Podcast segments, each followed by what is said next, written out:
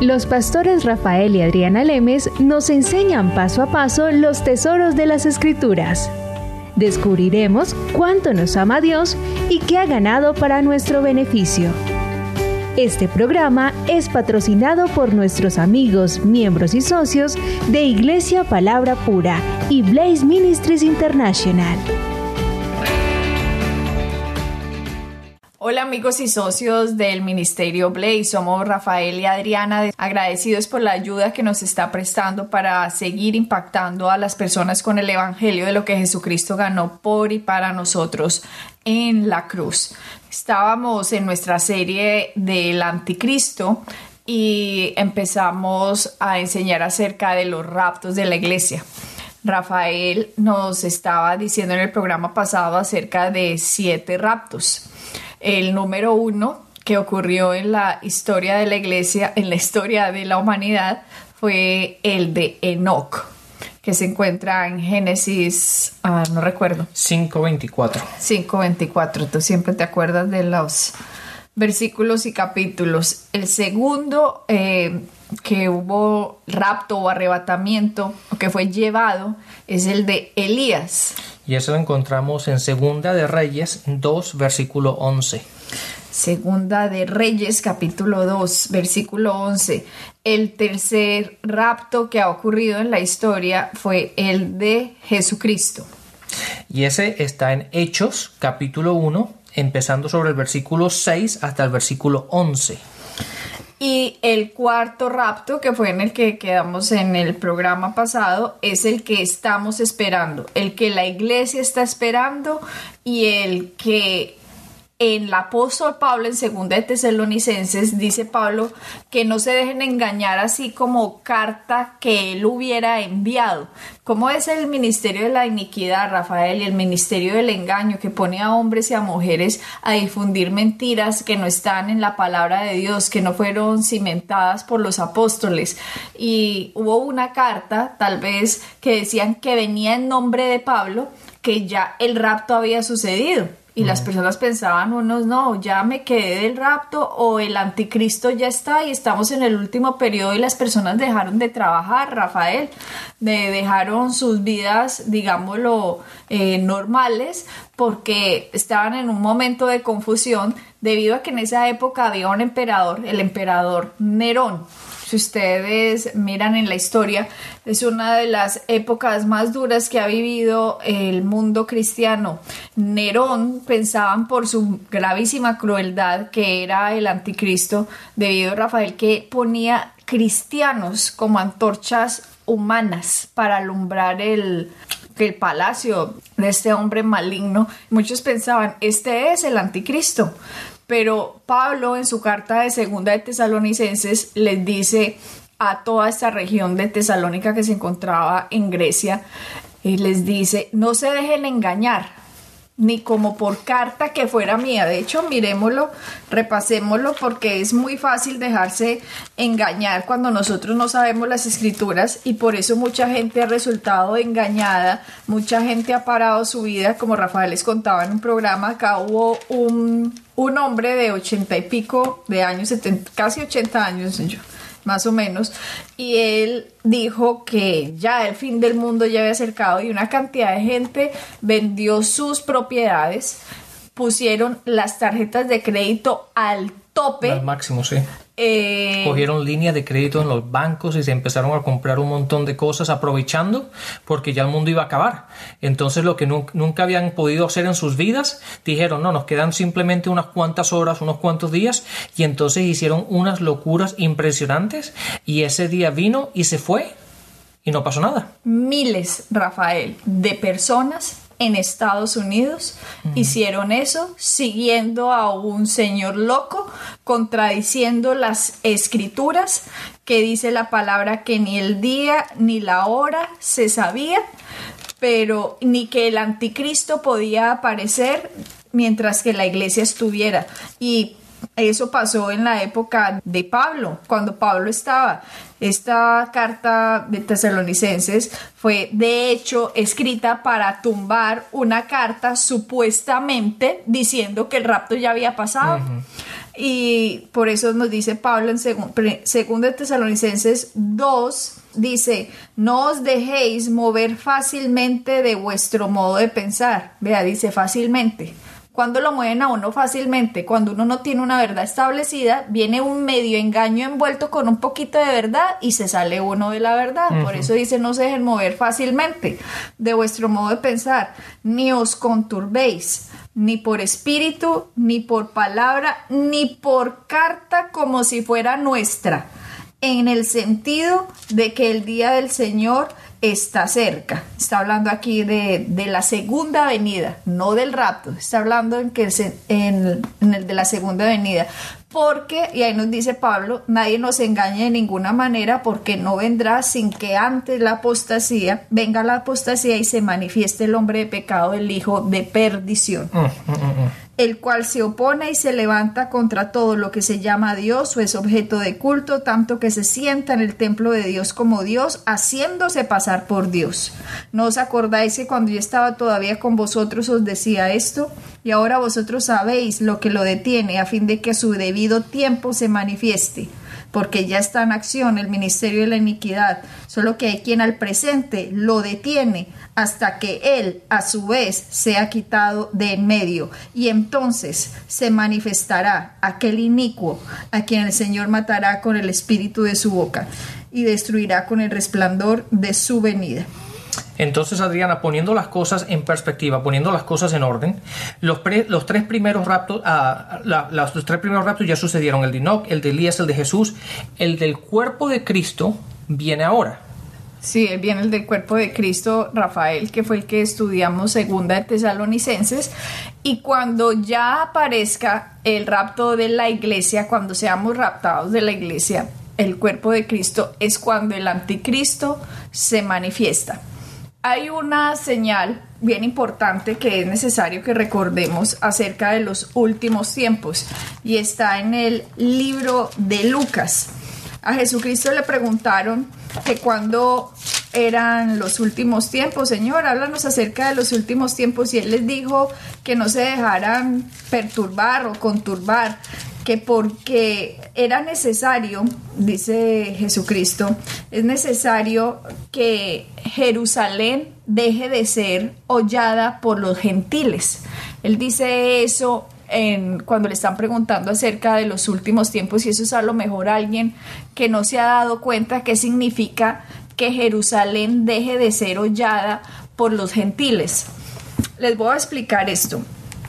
Israel eh, su capital Jerusalén, Israel no fue de Israel por muchísimo tiempo. De hecho, Israel se, se, llegó a dividir en dos. Cuando el rey David tenía a Israel, Israel era pues una sola.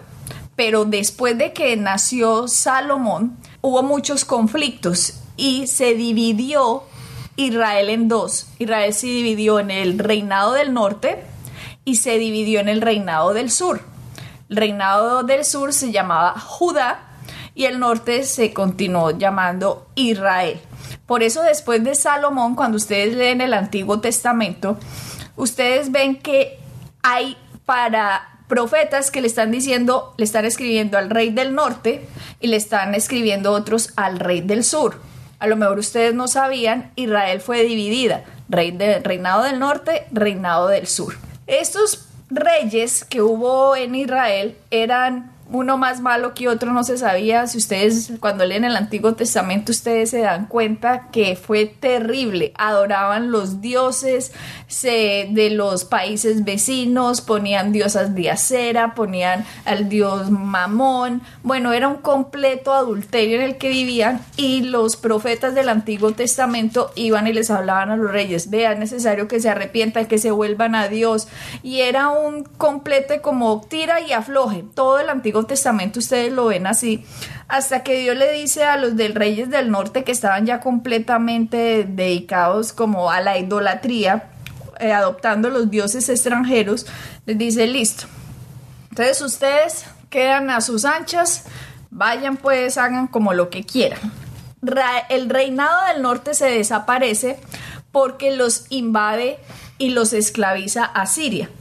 El reinado del sur Judá duró más porque los reyes del sur no eran tan malos como los reinados del norte. En el sur hubo reyes como el rey Josías, que era uno de mis reyes favoritos para leer en el Antiguo Testamento, un hombre que amó a Dios muchísimo y destruyó todos los templos de los ídolos y de los dioses y, y trajo de nuevo a Israel como a un acercamiento a Dios.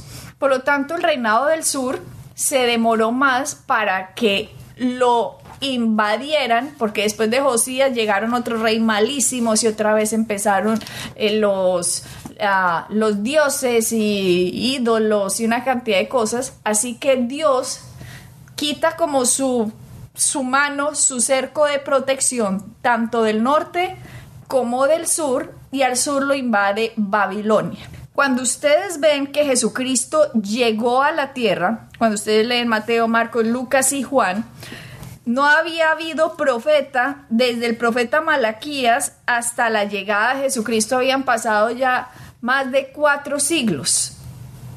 Silencio total, no había habido profeta.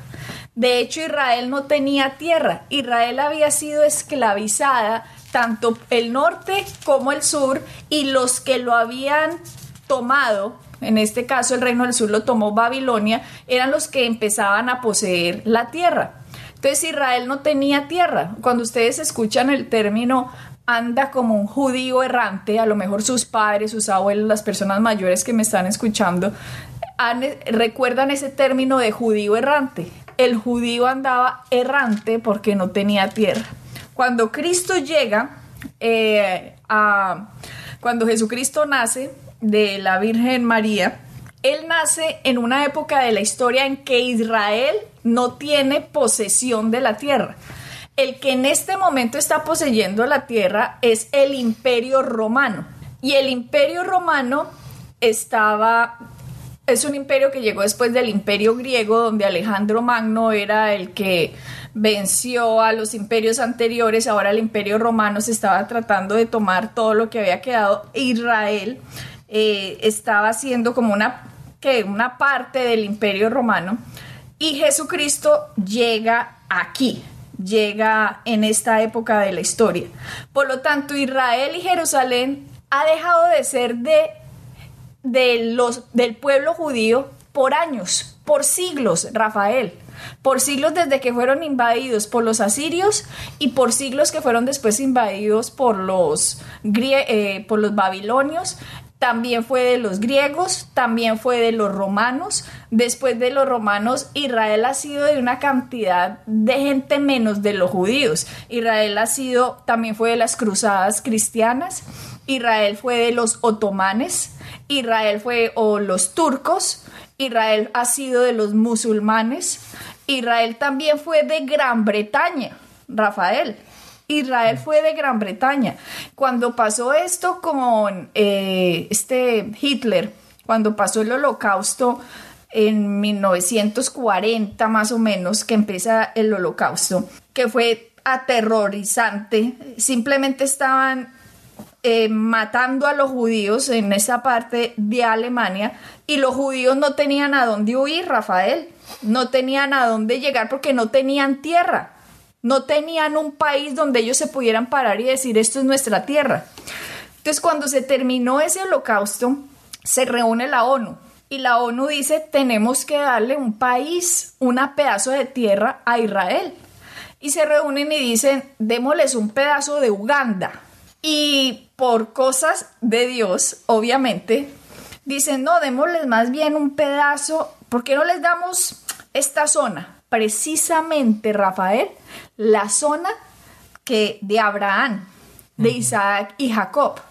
Les iban a dar la zona de nuevo que habían dejado de ser de ellos por milenios. Dos mil, más de dos mil años, Rafael.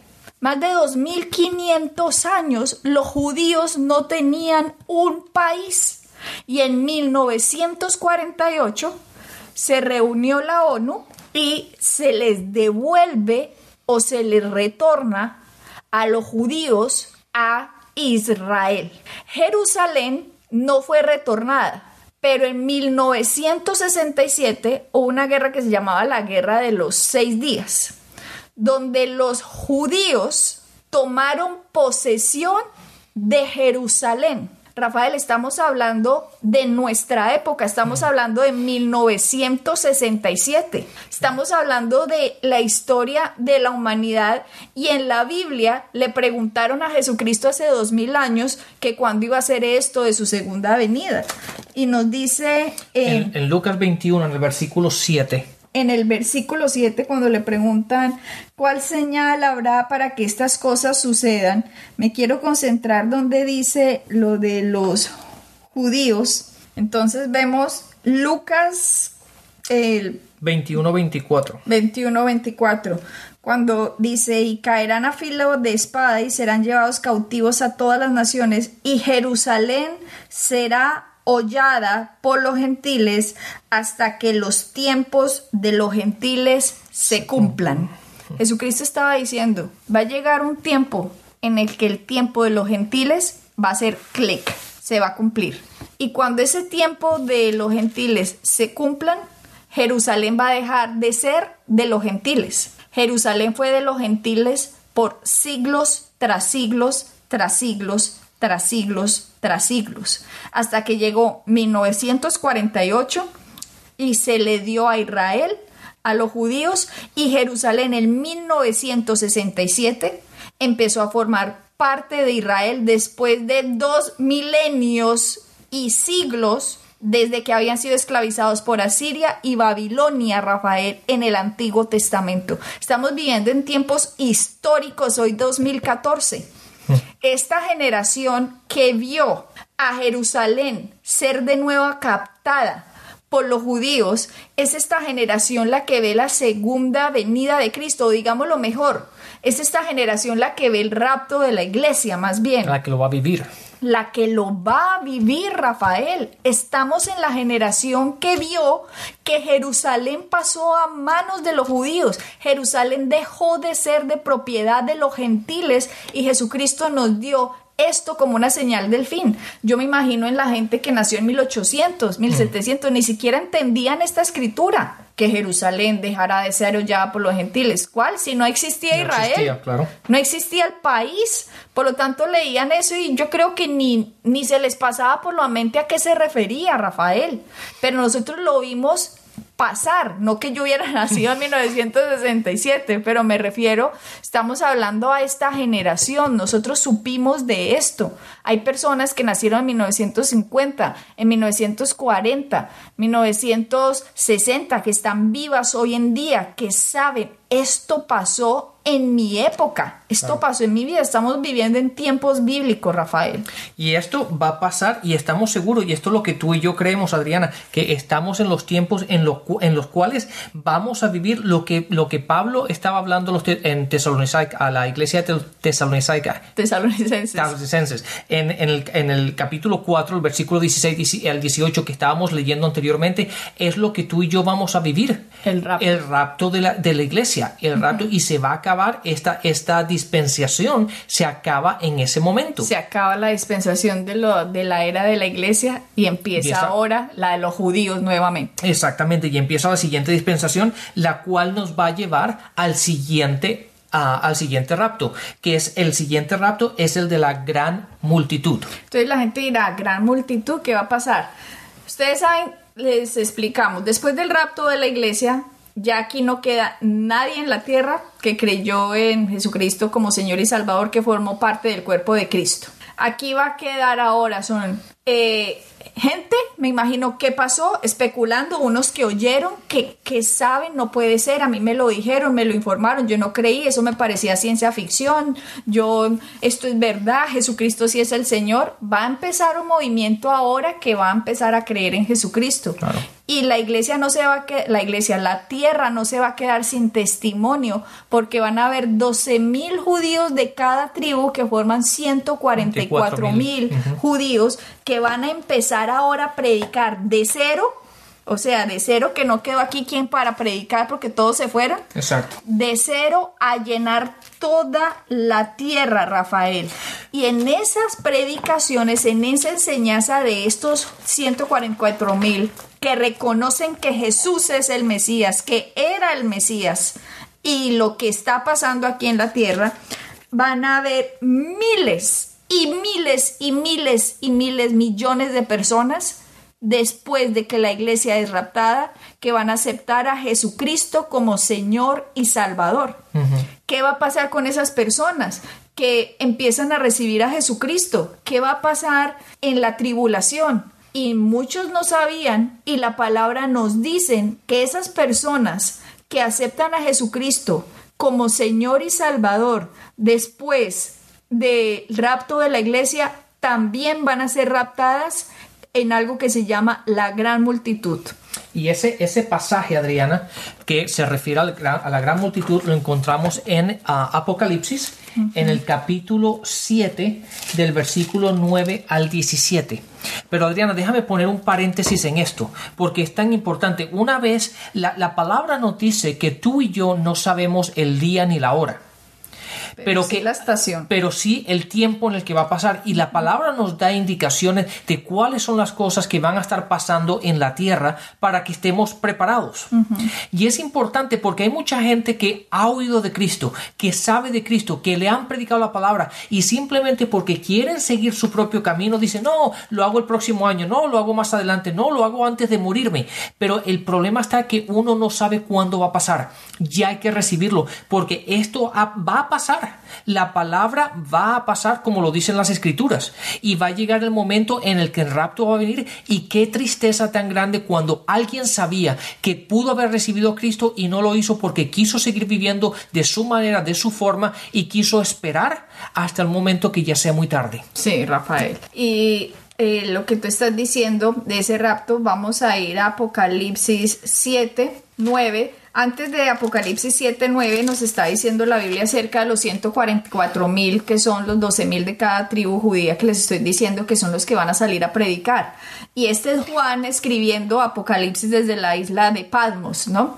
Ustedes saben que Juan escribió Apocalipsis y nos dice en el 7.9, después de que, perdón, después de que él describe los 144 mil judíos, miren lo que dice en el 9, después de esto miré.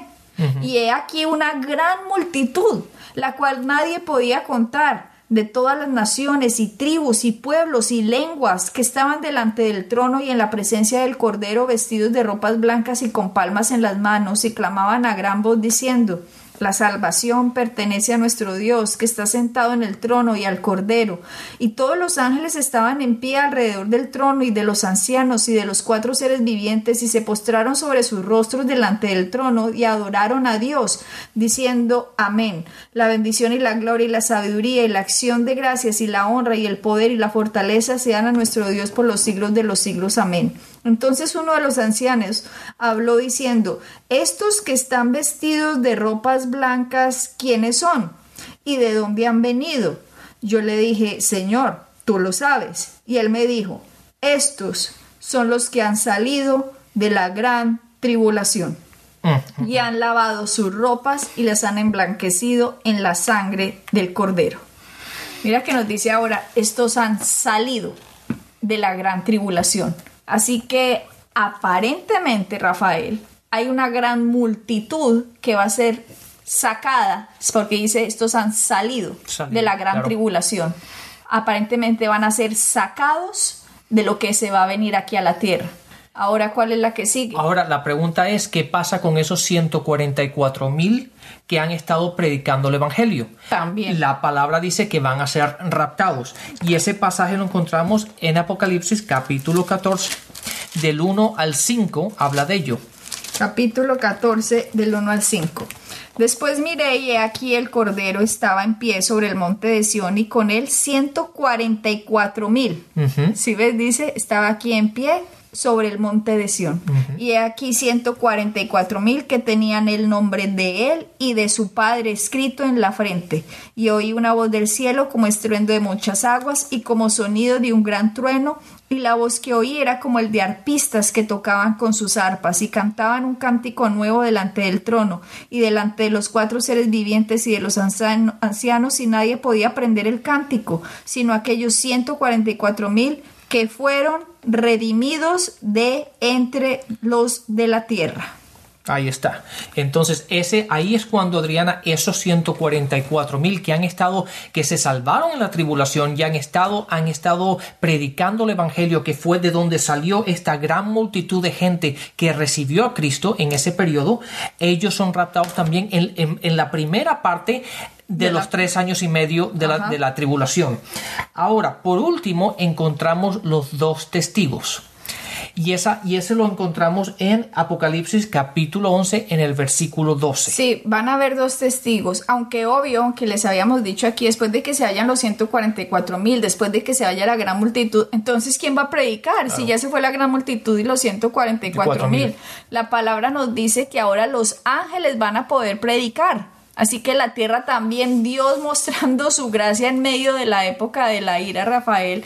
Hay un versículo en Apocalipsis que nos dice que los ángeles se les da permiso o se les da permiso no, van a salir predicando la palabra de Dios y en donde se encuentran. Sí, en, en, Apocalipsis capítulo 14, en el versículo 6, y dice, y vi a otro ángel que volaba por el cielo y llevaba la eterna, la, la, palabra, la eterna buena noticia para proclamar el Evangelio. Imagínate, Rafael, o sea que ellos van a proclamar el Evangelio. Claro, porque ya ahora la iglesia no está, ya no hay nadie que proclame el Evangelio, así que los ángeles tienen el derecho o tienen la, la, la habilidad, pongámoslo así, de predicar la palabra. Ahora, eh, después de que ya se ha ido Enoch, Elías, Jesús, el cuerpo de Cristo, la gran multitud y los 144 mil, y ahora los ángeles predican, ahora llegan dos personajes a la tierra que se llaman los dos testigos, y estos dos testigos muestran unas grandes señales. Ellos llegan a Israel mismo, al país a la tierra Israel y dice que los odia la gente que quieren que se mueren y ellos muestran unas grandes maravillas y los matan, Rafael los matan y la palabra dice que todo ojo va a ver, o sea que las cámaras deben estar mirando cuando los matan, que después son llevados, raptados. Apocalipsis, Apocalipsis 11. 11 en el versículo 12. ¿12? Sí, uh, 11, 12. El de 11, 12 dice, y oyeron una gran voz del cielo que les decía, subid acá y subieron al cielo en una, en una nube y sus enemigos los vieron. Imagino toda la tierra, toda la tierra viendo esto. Siete raptos.